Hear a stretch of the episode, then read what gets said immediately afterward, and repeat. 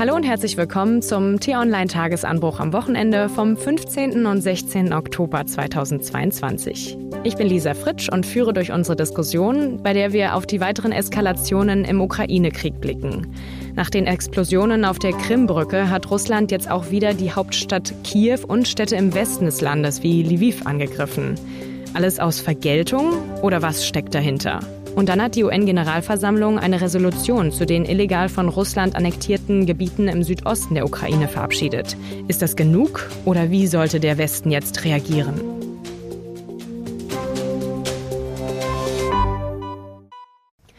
Um diese Fragen zu beantworten, habe ich mir tatkräftige Unterstützung aus der T-Online-Redaktion geholt. Und zwar einmal den stellvertretenden Chefredakteur Peter Schink. Ja, hallo, freut mich. Und zugeschaltet unser Redakteur für Politik und Zeitgeschichte, Marc von Lübcke. Hallo, ich freue mich auf die Diskussion. Ja, schön. Ich freue mich auch, dass ich wieder fit bin. Und ich höre es auch momentan öfter in anderen Podcasts, die ich neben dem Tagesanbruch noch höre. Bei vielen Moderatorinnen und Moderatoren hört man die verschnupfte Nase raus. Ja, ist eben die Erkältungszeit. Aber lasst uns auf unser Thema zu sprechen kommen. Ich habe es gerade angesprochen, diese harten Angriffe auch auf Ziele nicht mehr nur im Osten der Ukraine, sondern auch wieder in Kiew oder Lviv. Also ich war bei dem Anblick der Bilder wirklich geschockt und das war ich seit Wochen nicht mehr, denn man wird ja auch so ein bisschen kriegsmüde.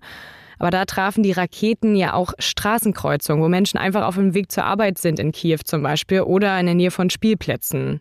Ja, und ich will das Wort eigentlich nicht schon wieder in den Mund nehmen, aber diesmal glaube ich es wirklich, dass es eine weitere Eskalation ist. Würdet ihr da zustimmen und meint ihr, dass es wirklich nur an dem Angriff auf die Krimbrücke lag? Also, dass es alles nur aus Vergeltung jetzt diese Woche passiert ist oder steckt da mehr dahinter? Ja, Lisa, ich äh, war tatsächlich auch geschockt ähm, und ich glaube noch mehr als wir natürlich die Menschen, die in der Zwischenzeit wieder nach Kiew zurückgekehrt sind oder nach Lviv. Viele Flüchtlinge haben ja inzwischen auch die Heimreise wieder angetreten und ähm, deswegen war es natürlich ein Schock für alle. Und ich glaube, ähm, man kann das in mehrere Richtungen interpretieren. Eine Interpretation der Dinge ist tatsächlich, dass Experten gesagt haben, ähm, keinesfalls äh, hat äh, Putin diese Angriffe erst vorbereitet, nachdem die Krimbrücke angegriffen wurde, sondern so ein Schlag äh, muss schon Tage vorher vorbereitet gewesen sein. Und ähm, deswegen kann man, glaube ich, schon sagen, das ist jetzt nichts, was durch diesen Angriff auf die Krimbrücke ausgelöst wurde. Aber natürlich hat äh, Putin es quasi gebraucht oder missbraucht, um mal wieder ein Signal zu senden, zu sagen, wenn ihr mich angreift, dann eskaliere ich noch weiter. Und ähm, das muss man natürlich ernst nehmen. Auf der anderen Seite, die Sprache ist quasi die gleiche wie seit Monaten. Und ich glaube, der Westen hat inzwischen auch gelernt, damit umzugehen. Ich stimme Peter sehr zu. Und zwar will Putin ein Signal senden, allerdings ein Signal in zwei Richtungen. Einerseits an die Hardliner in Russland selbst. Putin will beweisen, dass er nun, wo Russland eine Serie von Niederlagen einstecken musste, hart auftreten kann. Auch indem Russland die ukrainische Zivilbevölkerung terrorisiert durch solche Angriffe die einerseits eben durchaus zivilen Zielen gelten, aber andererseits auch der Infrastruktur innerhalb der Ukraine, beispielsweise die Stromversorgung, was natürlich dann eben ein Signal an die russischen Hardliner im Inneren des Landes sind, aber andererseits natürlich auch die Ukrainer selbst in Furcht und Schrecken versetzen soll. Und Terror ist, es ist leider, es ist leider tatsächlich eine Tatsache in diesem Krieg, dass äh, der Terror gegen die Zivilbevölkerung ein Mittel der russischen Kriegsführung ist. Ja, Marc, wenn du jetzt das Stichwort Terrorismus ansprichst, das ähm, benutzt ja Putin auch gerne jetzt in Bezug auf diesen Angriff auf die Krimbrücke. Aber das wird ja jetzt auch bei den Angriffen auf die Gaspipelines Nord Stream 1 und 2 erwähnt. Und jetzt auch gab es ja am Wochenende, letztes Wochenende, ähm, den Sabotageakt auf die Deutsche Bahn. Hängt das auch damit irgendwie zusammen? Oder ist es, denkt ihr, nochmal jemand anderes? Also Genau genommen weiß man nicht, wer hinter diesen beiden äh, Anschlägen gesteckt hat. Einerseits auf die Deutsche Bahn, andererseits auf die Nord Stream Pipelines. Es besteht natürlich eine Möglichkeit, äh, dass Wladimir Putin uns im Westen ein bestimmtes Signal damit senden wollte. Und zwar, dass bevor er zur Atombombe in irgendeiner Form greifen wird, er noch ganz andere Mittel gegen uns in der Hand hat. Nämlich unsere kritische Infrastruktur, Krankenhäuser, Kraftwerke, unsere Energieversorgung insgesamt Möglicherweise war das ein mehr oder weniger deutlicher Hinweis, dass der Westen in ganz anderer Hinsicht noch verletzlich ist.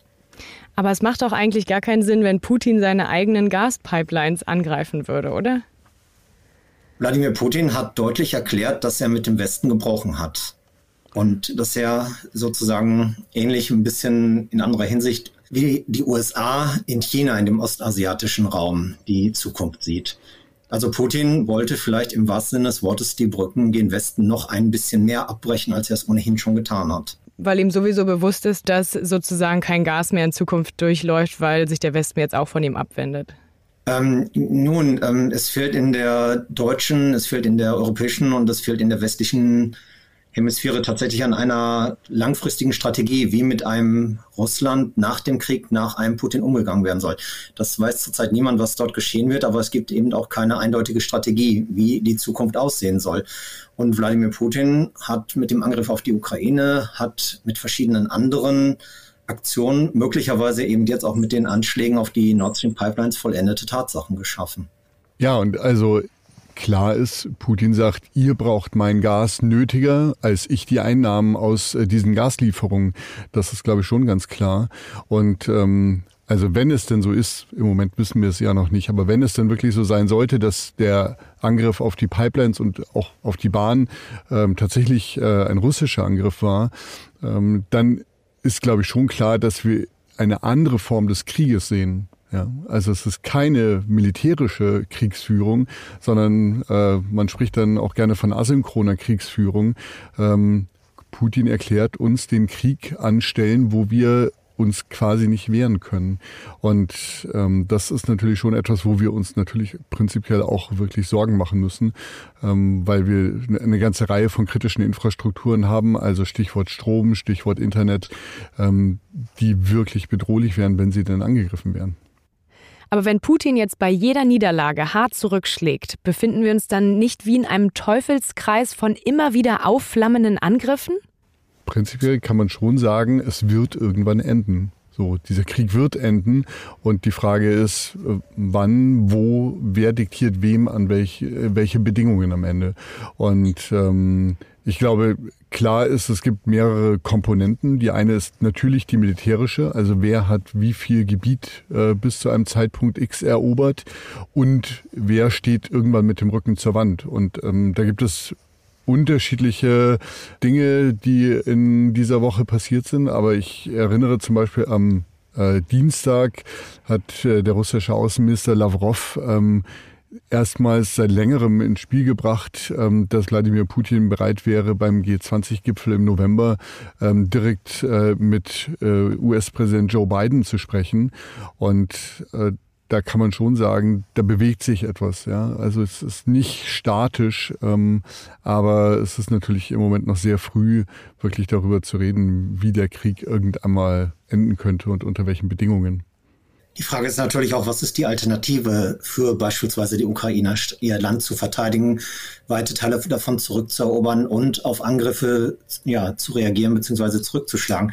Du sagtest gerade, dass ähm, der Anschlag auf die Krimbrücke ein sozusagen Übergriff auf russisches Territorium gewesen ist. Das ist natürlich der Kernpunkt der Sache. Die Ukrainer sehen das ganz anders und die Annexion der Krim wird ja eben völkerrechtlich auch nicht anerkannt. Es war gewissermaßen ähm, dann tatsächlich eine Demonstration der Ukrainer, wie auch schon vorhergehende Anschläge dort und Sabotageakte, dass äh, die Ukraine eben dort noch wirkmächtig ist. Und letzten Endes ist die Krim tatsächlich ein zentraler Punkt dieses Konfliktes, denn eine Rückgabe der Krim wird Wladimir Putin wahrscheinlich niemals zustimmen. Das ist sozusagen das Mindestziel, was er in diesem Krieg erreichen muss, beziehungsweise was er nicht verlieren kann, weil dann seine Machtbasis möglicherweise erodiert oder weiter erodiert. Ich würde sogar noch weitergehen, Marc. Ich glaube, dass Wladimir Putin auch den jetzt annektierten Gebieten, äh, auch diese würde er nicht zurückgeben. Äh, er würde ja komplett sein Gesicht verlieren. Und äh, wir haben ja vorhin schon gesprochen so über die Machtstrukturen im Kreml. Äh, ich glaube, er wäre die längste Zeit russischer Präsident gewesen, wenn er dem zustimmen würde. Aber ähm, wir sprechen auch schon darüber, ich wollte noch mal mit euch dazu kommen, dass ja die Vereinten Nationen auch diese Woche zu einer Vollversammlung zusammengekommen sind in New York. Und ähm, Ziel war eine Resolution, also ein Beschluss mit einer Abstimmung über diese Annexion der zusätzlichen Gebiete im Osten der Ukraine durch Russland. Ist denn ähm, diese Verurteilung, die Sie damit aussprechen wollen, genug, um ein Signal an Putin zu senden? Oder wie könnte man dann noch reagieren?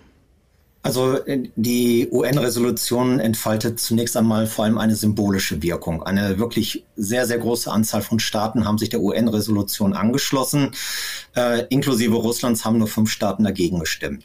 Es ist tatsächlich eine hohe Symbolkraft, die allerdings Wladimir Putins Tun an sich erstmal kaum verändern wird. Hm. Wladimir Putin hat bewiesen, dass er sich nicht mehr ähm, sozusagen an die Regeln äh, der Weltgemeinschaft halten wird.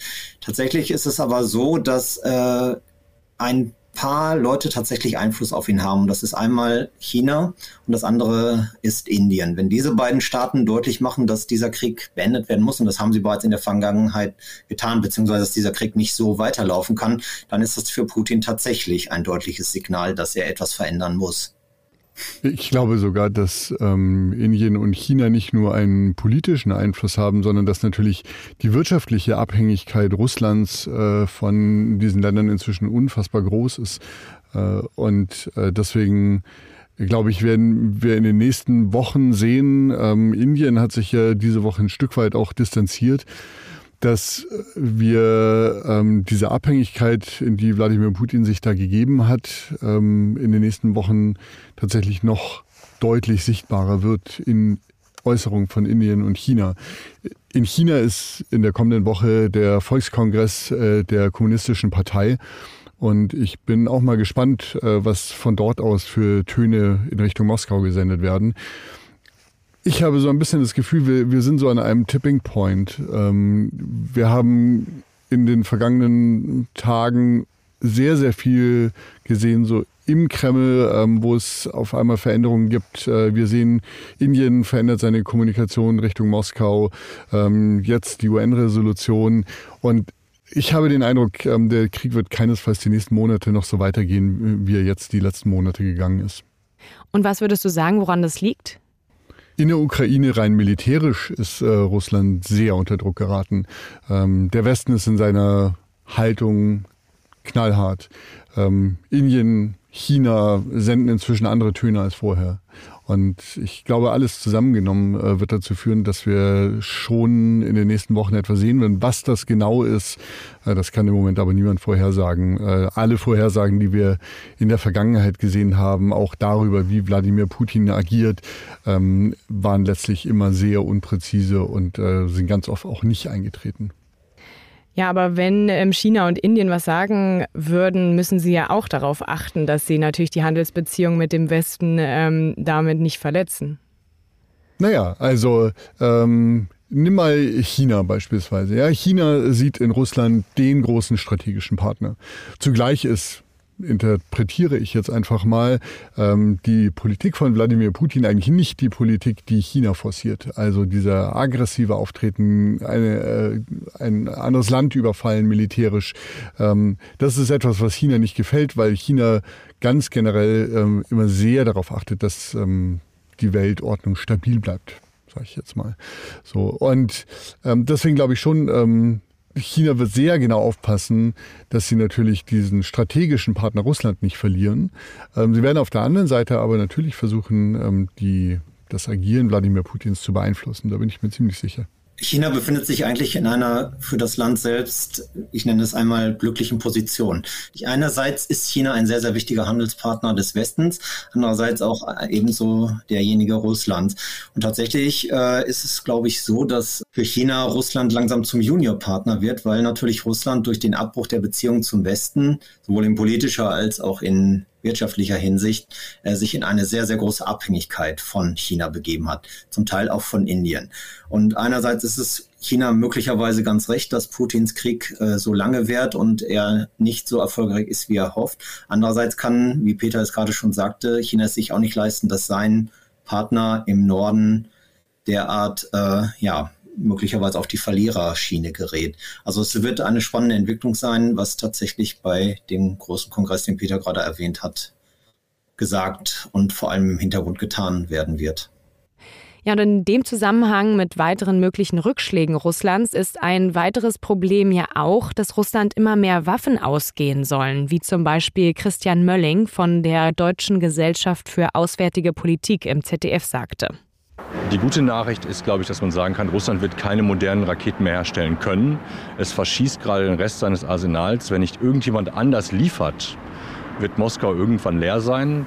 Also wenn wir jetzt auf diese Thematik, wer sind noch die Verbündeten von Moskau, wo könnten die Waffen herbekommen, ist ja auch ein Thema, dass es auch um die Munition geht. Also da wird es auch immer knapper. Könnte das denn auch am Ende ein Grund für die Niederlage Russlands sein? Die, die Frage ist, von welcher Munition wir sprechen. Also die Munition, die jetzt beispielsweise auch bei den Raketenangriffen auf ukrainische Städte verwendet worden ist, das ist in gewisser Weise ähm, schlaue Munition, weil eine gewisse technische Anforderung an derartige Raketen gestellt wird. Russlands Waffenfabriken, und das ist ein großer Vorteil gegenüber der Ukraine, laufen ja weiter. Sie werden nicht angegriffen von der ukrainischen Armee, weil sie weit im Landesinneren legen. Äh, die Ukrainer bekommen vor allem aus dem Westen Munition und Waffen geliefert. So, die Sache ist tatsächlich die, dass Putin die Raketen tatsächlich wahrscheinlich ausgehen, aber sagen wir mal eher konventionellere Waffen äh, wie ähm, Artillerie und dergleichen durchaus wahrscheinlich weiter bestückt werden können. Und das wäre dann wieder eine Rückkehr zu dieser ja, berüchtigten Feuerwalze, mit der die russische Armee bis vor einige Zeit sehr erfolgreich im Donbass vorgerückt ist, unter sehr, sehr großen Zerstörungen und sehr, sehr großen Verlusten von Menschenleben. Es könnte tatsächlich sein, dass dies eine andere Facette des Krieges sein wird, die eine Rückkehr zu noch größerer Brutalität äh, bewirken wird. Aber haben wir nicht eigentlich eher in den letzten Wochen gesehen, dass gezieltere Angriffe ähm, besser wirken, als jetzt mit der Masse zu kommen?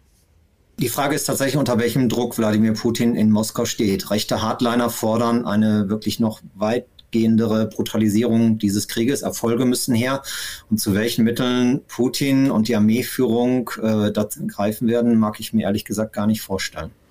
Ja, ich glaube schon, dass man äh, einige Dinge inzwischen weiß aus den vergangenen Kriegsmonaten. Die russische Luftwaffe ist deutlich schwächer als erwartet. Und äh, dadurch haben ja auch die russischen Truppen am Boden unglaubliche Probleme.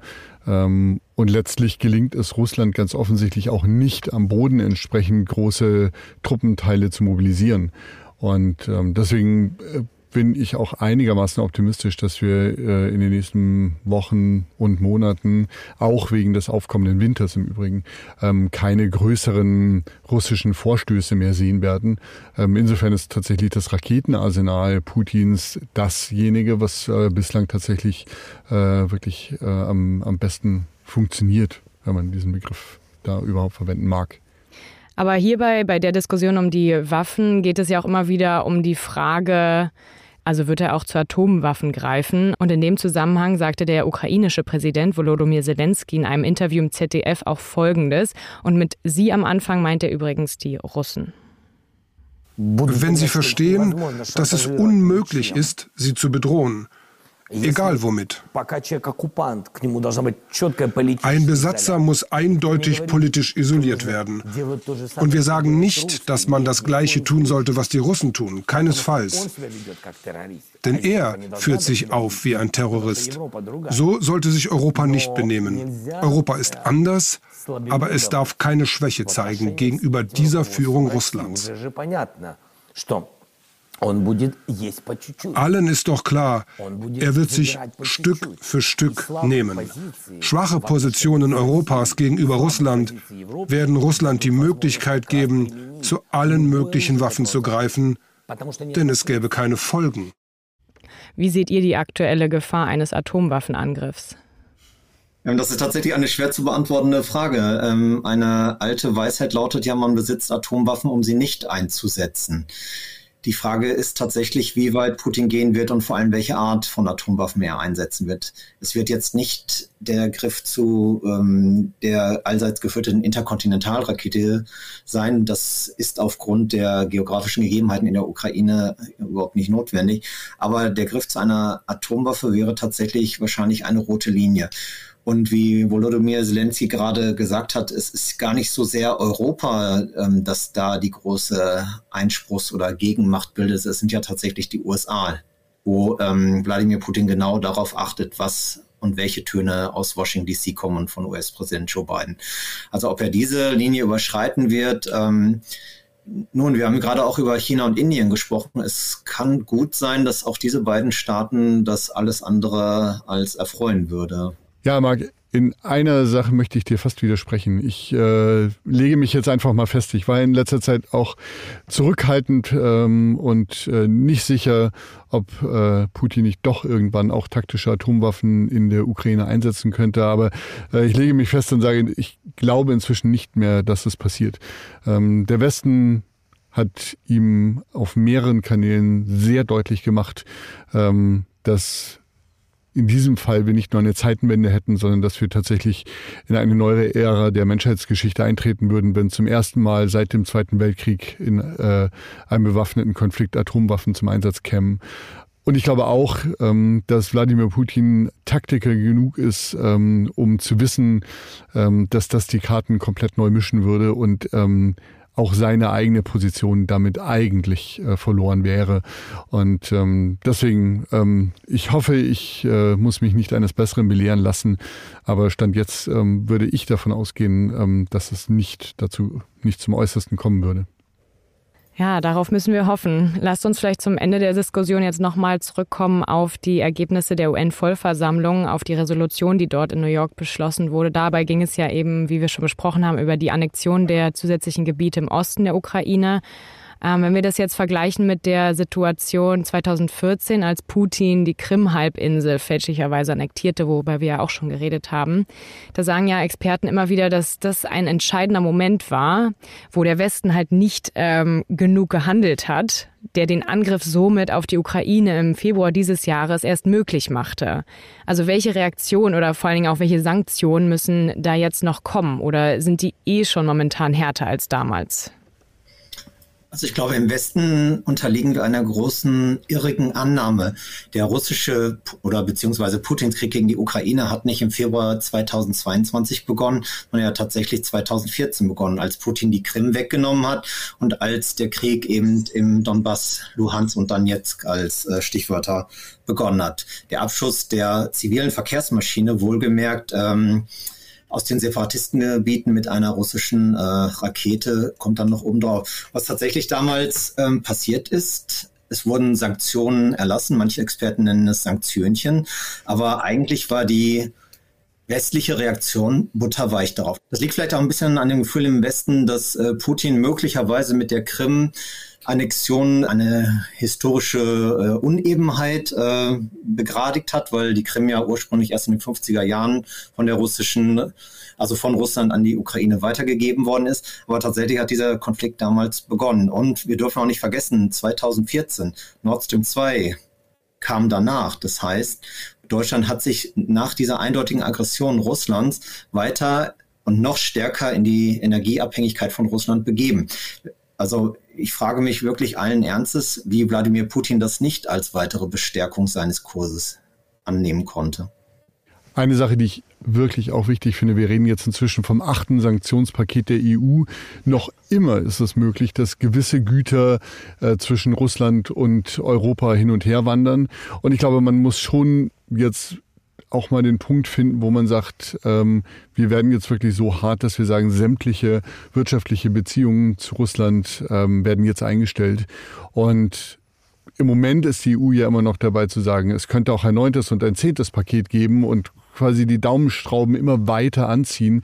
Ähm, und ich glaube schon, dass man gesehen hat, dass das eigentlich als Taktik nicht funktioniert.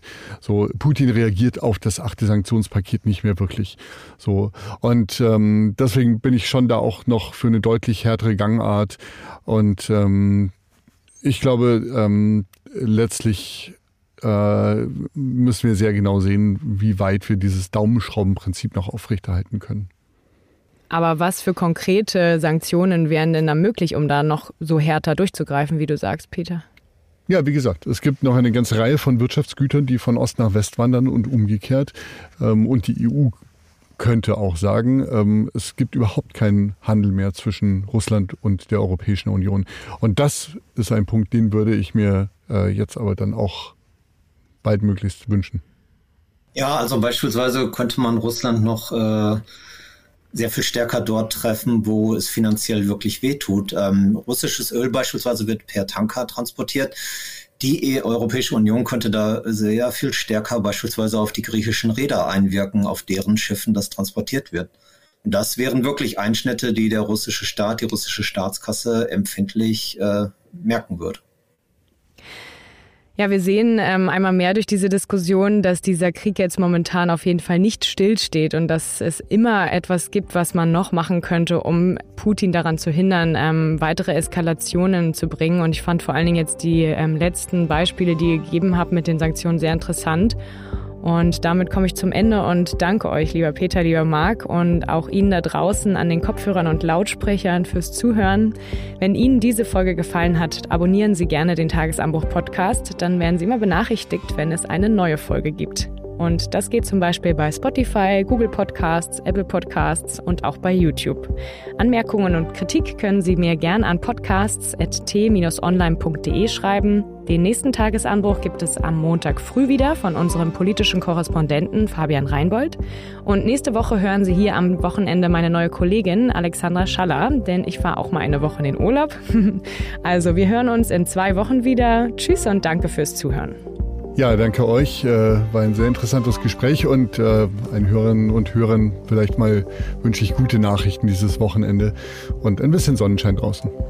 Ich kann mich auch nur bedanken. Es war eine spannende Diskussion. Um, dir einen schönen Urlaub, Lisa, und allen Hörern ein schönes Wochenende.